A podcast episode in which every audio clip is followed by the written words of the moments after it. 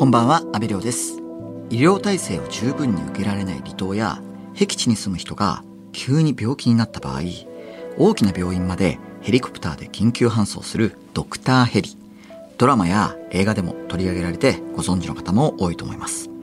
今日は沖縄や鹿児島の離島にヘリコプターや小型飛行機を飛ばし、人命救助を続ける団体をご紹介します。それが NPO 法人メッシュサポートです。今日は沖縄から理事長の塚本祐樹さんにお越しいただきました。塚本さん、よろしくお願いします。よろしくお願いします。塚本さん、まずはメッシュサポートについて教えていただけますか？はい、えーまず沖縄県と、えー鹿児島県っていうのが非常に広域でですねあの多くの竜神離島を抱えていますでその中で、えー沖縄本島の、まあ、陸の孤島と呼ばれる北部地域で、まあ、救急ヘリ、まあ、ドクターヘリ活動を行っておりましてでまた、えー鹿児島のですね奄美大島から沖縄のあの与那国までの広範囲で、えー患者さんの転院搬送というのを小型飛行機を使って行っている NPO 法人になります。あの、ドクターヘリというものですよね。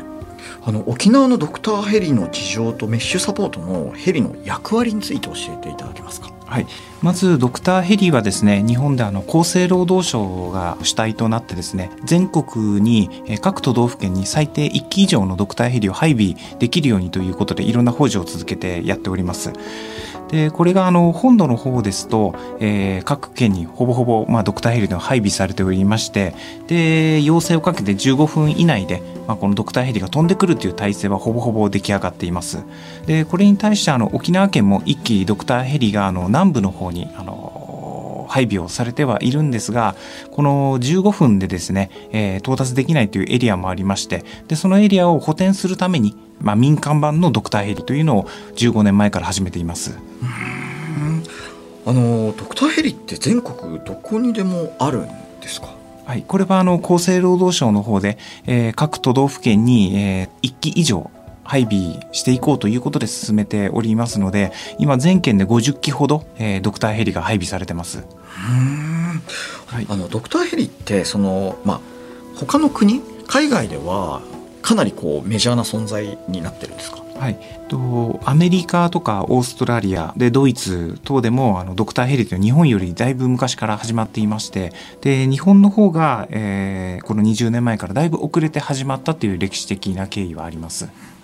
そうするとその海外だとそのまあ行政の役割なのか民間なのかみたいなその縦割り的な問題っていうのはもう結構昔に解決されてこうシームレスなそのサービスになってるんですか？これが海外もそれぞれによってやり方が違っていましてでアメリカの方ではもうこの日本みたいな保険制度っていうのは破綻していましてで皆さんあの全て個々に入られてる、まあ、民間の保険で行われてるっていうことなのでその保険会社とこう連動しながら、えー保険を使って、えードクターヘリが飛んでいるっていうのがアメリカになります。で、ドイツの方は、日本で言ったら JAF ですね。こういうあの、JAF の会員制度みたいなものでドクターヘリを飛ばしてるっていうのがありまして、それぞれあの、立て付けっていうのは各国によって違っています。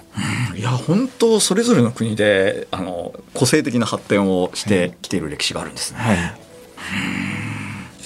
海上自衛隊のヘリでの搬送もあると思うんですけれどもあのこの民間のドクターヘリとその自衛隊のドクターヘリこの沖縄ならではの事情で何かこう違ったりするんですか？はいえーまず患者の急患搬送っていうのは各都道府県が行っていくという役割になってはいます。でただですねこの沖縄県の方でも、まあ、広く広域といったところもありましてそれで、えーまあ、沖縄県今年であの復帰50周年という形ではあるんですけど復帰した時からですねこの自衛隊と海上保安庁がですねその足りない部分を主となってですね患者搬送っていうのをやってきた歴史があります。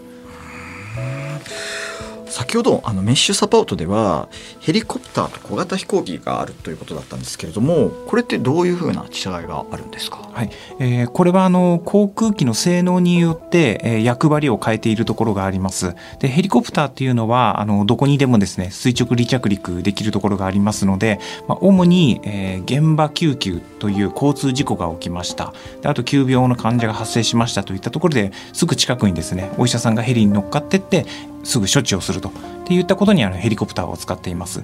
でこのヘリコプターはどこでも離着陸ができるっていうプラスの面に対して、えー、今度長距離の航続距離っていうのがあの飛行機に比べて短いところがあります。でそれなので沖縄とか鹿児島のですね長距離離島間の患者搬送といったものにこの飛行機の方を使っています。でただ飛行機の方はあのヘリコプターに比べて安く飛ばせるんですけどデメリットとしては空港があるところしか離着陸ができませんので1分1秒争うような救急現場にはヘリコプター。でそうではないこの患者さん手術のための搬送だとかそういったことには飛行機を使ってるっていう使い分けをしています。あのヘリコプターや飛行機を利用されるのって患者さんだけじゃなくてお医者さんなんかも乗られたりするんですか？そうですね。患者搬送以外にもこの沖縄県でも約20箇所ぐらいですね、えー、離島の診療所っていうのがありましてでその診療所で働いてる先生たちっていうのが、まあ、なかなか休みを取ろうとしても、まあ、この島に一人でですね24時間365日頑張ってはいるんですけど例えばあの学会に行きたいとかあとはご家族のこう都合とかで、えー、やっぱり島を離れなくちゃいけないという時に、まあ、交代の先生たちが、まあ、うまく配備できればいいんですけどなかなかこの日本全国的的にこの医師不足っていうのもあってですね。でこの代わりのお医者さんを配備するのも時間的に厳しいっていうのがあります。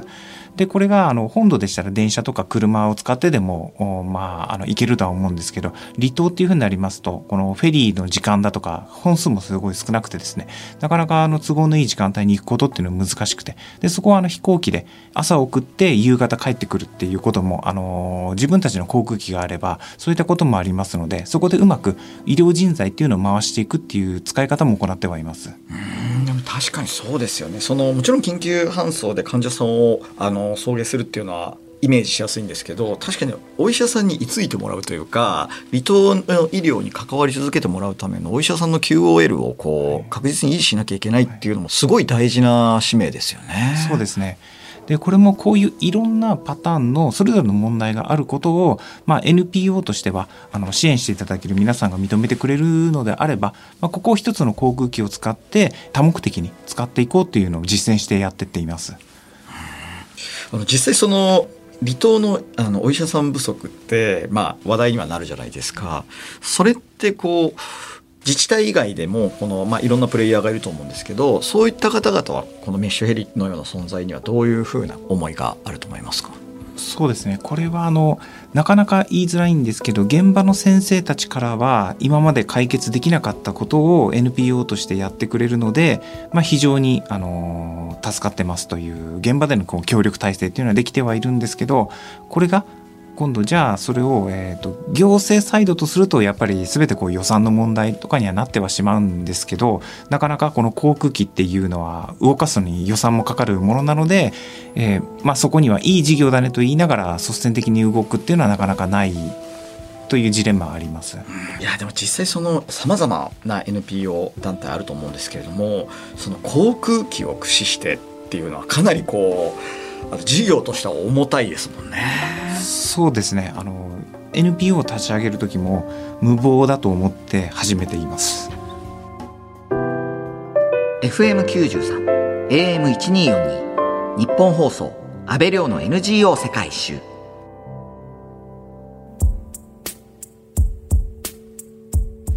今日は NPO 法人メッシュサポート理事長の塚本裕樹さんにお話を伺っています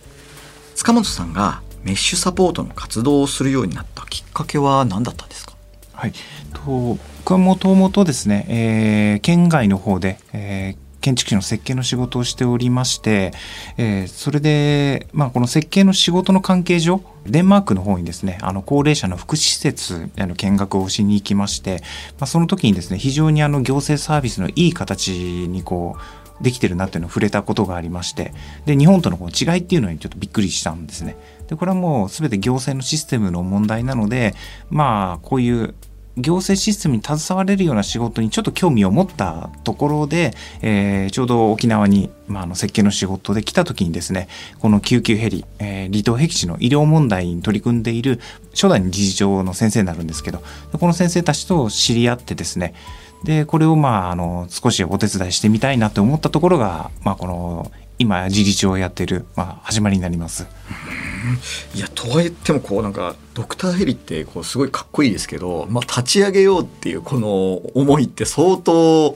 なこうモチベーションがないとなかなかこう進んでいけない分野だと思うんですけど、はい、そこはもう迷わずこう進んでいったんですか？ここはですねもともと一番初めのスタートはそのこの沖縄の北部にあります民間病院で、えー、この病院の出資で行ってってで、えー、いずれはまあ行政事業化ができればという形でスタートはしてはいたんですけど1年経った段階でやっぱり病院としてもこのヘリコプターを自分たちで負担していくのは厳しくてその行政事業化する前に、まあ、あのもうやめるっていうふうになってしまったんですね。でただこのヘリをどうにかしたいっていうふうにこの県外から集まってきた先生たちが、まあ、どうにかしたい。あと地元としてみれば今まで陸の孤島だったところでこういう、まあ、すぐ助けに来てくれるっていうサービスが初めてこうできましてでどうにか続けてほしいっていういう声がありましたので、まあ、これを解散してしまったらもうその場で終わってしまうので、まあ、どうにか NPO という寄付の受け皿を作って始めていこうっていうのがスタートになります。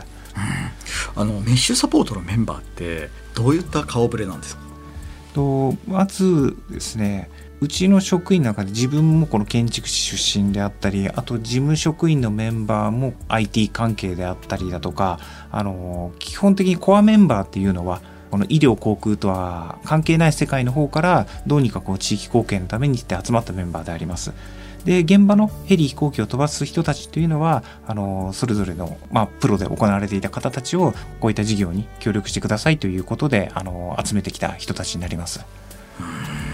そしてメッシュサポートのホームページを見るとまさにヘリの運航を休止したり再開したりを繰り返しながらなんとかこう続けてきているわけなんですけれどもこれはどういった背景になるんですか？はいこの正直寄付金で、えー、潤沢に動いていればそのまま続けられるものではあるんですけどあ皆さんから多くの支援はいただいてはいるんですが航空機を飛ばす予算を作るのがまあ厳しいと。で予算がなければやっぱり飛ばすことができないので運休っていう形を取ります。でただ、あの自分たちもそれでもう無理ですねって言ってやめてしまったらもうそこはそこで終わりで沖縄のこの離島っていうものはもちろん何百年前からもあるものでこの問題っていうのがずっと解決しないまま来ちゃっていましたのでやめてしまったら多分それをもうどうにかしようという人はいないと思うので、まあ、このシステムをどうにか守り続けていきたいっていう思いがあってやってはいます。あのでも実際そのどれぐらいの金額がこう必要な授業なんですか、はい、全国的に大体ドクターヘリっていうのが年間で2億5,000万円ぐらいかかっている事業になります。でそこをですね、まあ、自分たちで機体だとかオペレーションを工夫しながらあ、まあ、ヘリコプターを飛ばすのにまあ1億円ぐらいで、えー、とあと飛行機も、まあ、一番小さな航空機を使ってやってはいるんですけど、まあ、こちらも4000万円ぐらいの運営費っていうのは必要になってきます。いや、なかなかの一つの NPO でやるには、こう、予算規模が、かなり重たいですね。はい、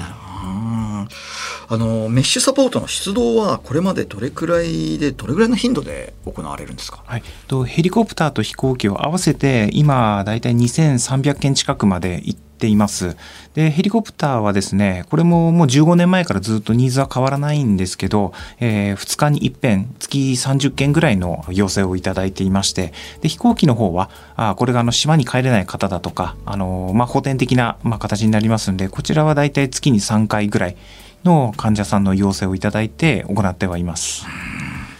あのどういった患者さんを運ぶケースが多いんですか？はい、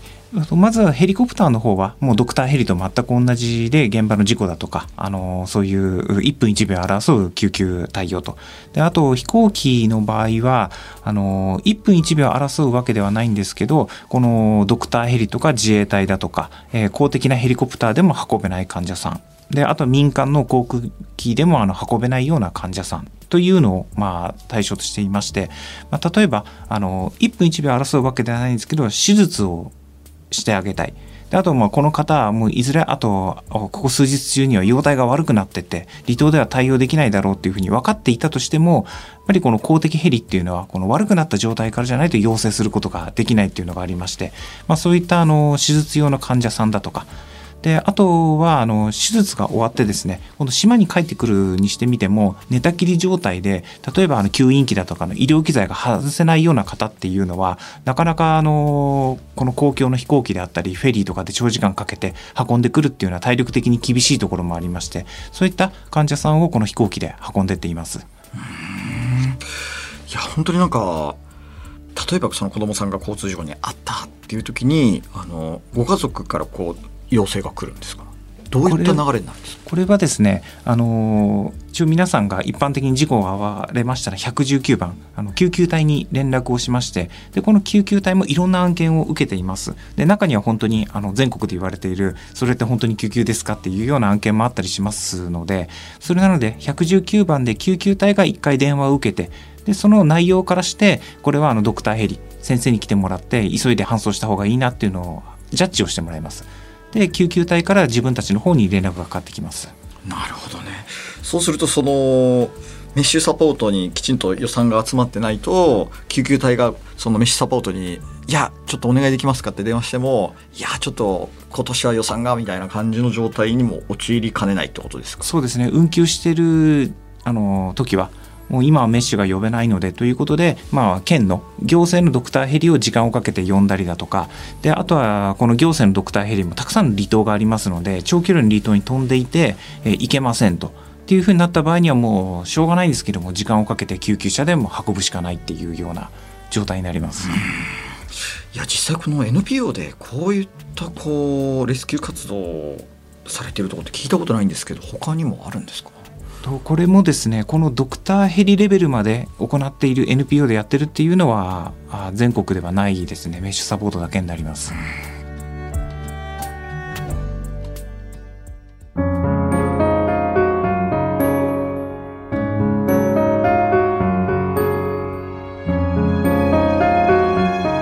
東京有楽町にある日本放送からお届けした阿部亮の NGO 世界一周。そろそろお別れの時間です。今日は NPO 法人メッシュサポート理事長の塚本祐樹さんにお話を伺いました。塚本さんがメッシュサポートで活動を続けてきた原動力ぜひ教えていただけますか？はい。とまず必要とされているもので、えー、これをですねあの諦めてしまうとなくなってしまう。それであとは、えー、まあいろいろと皆さんから、あのー、応援いただいている、まあ、そのもう顔合わせをして自分たちが応援されているというのを分かっていると。であとはもう少し頑張れたら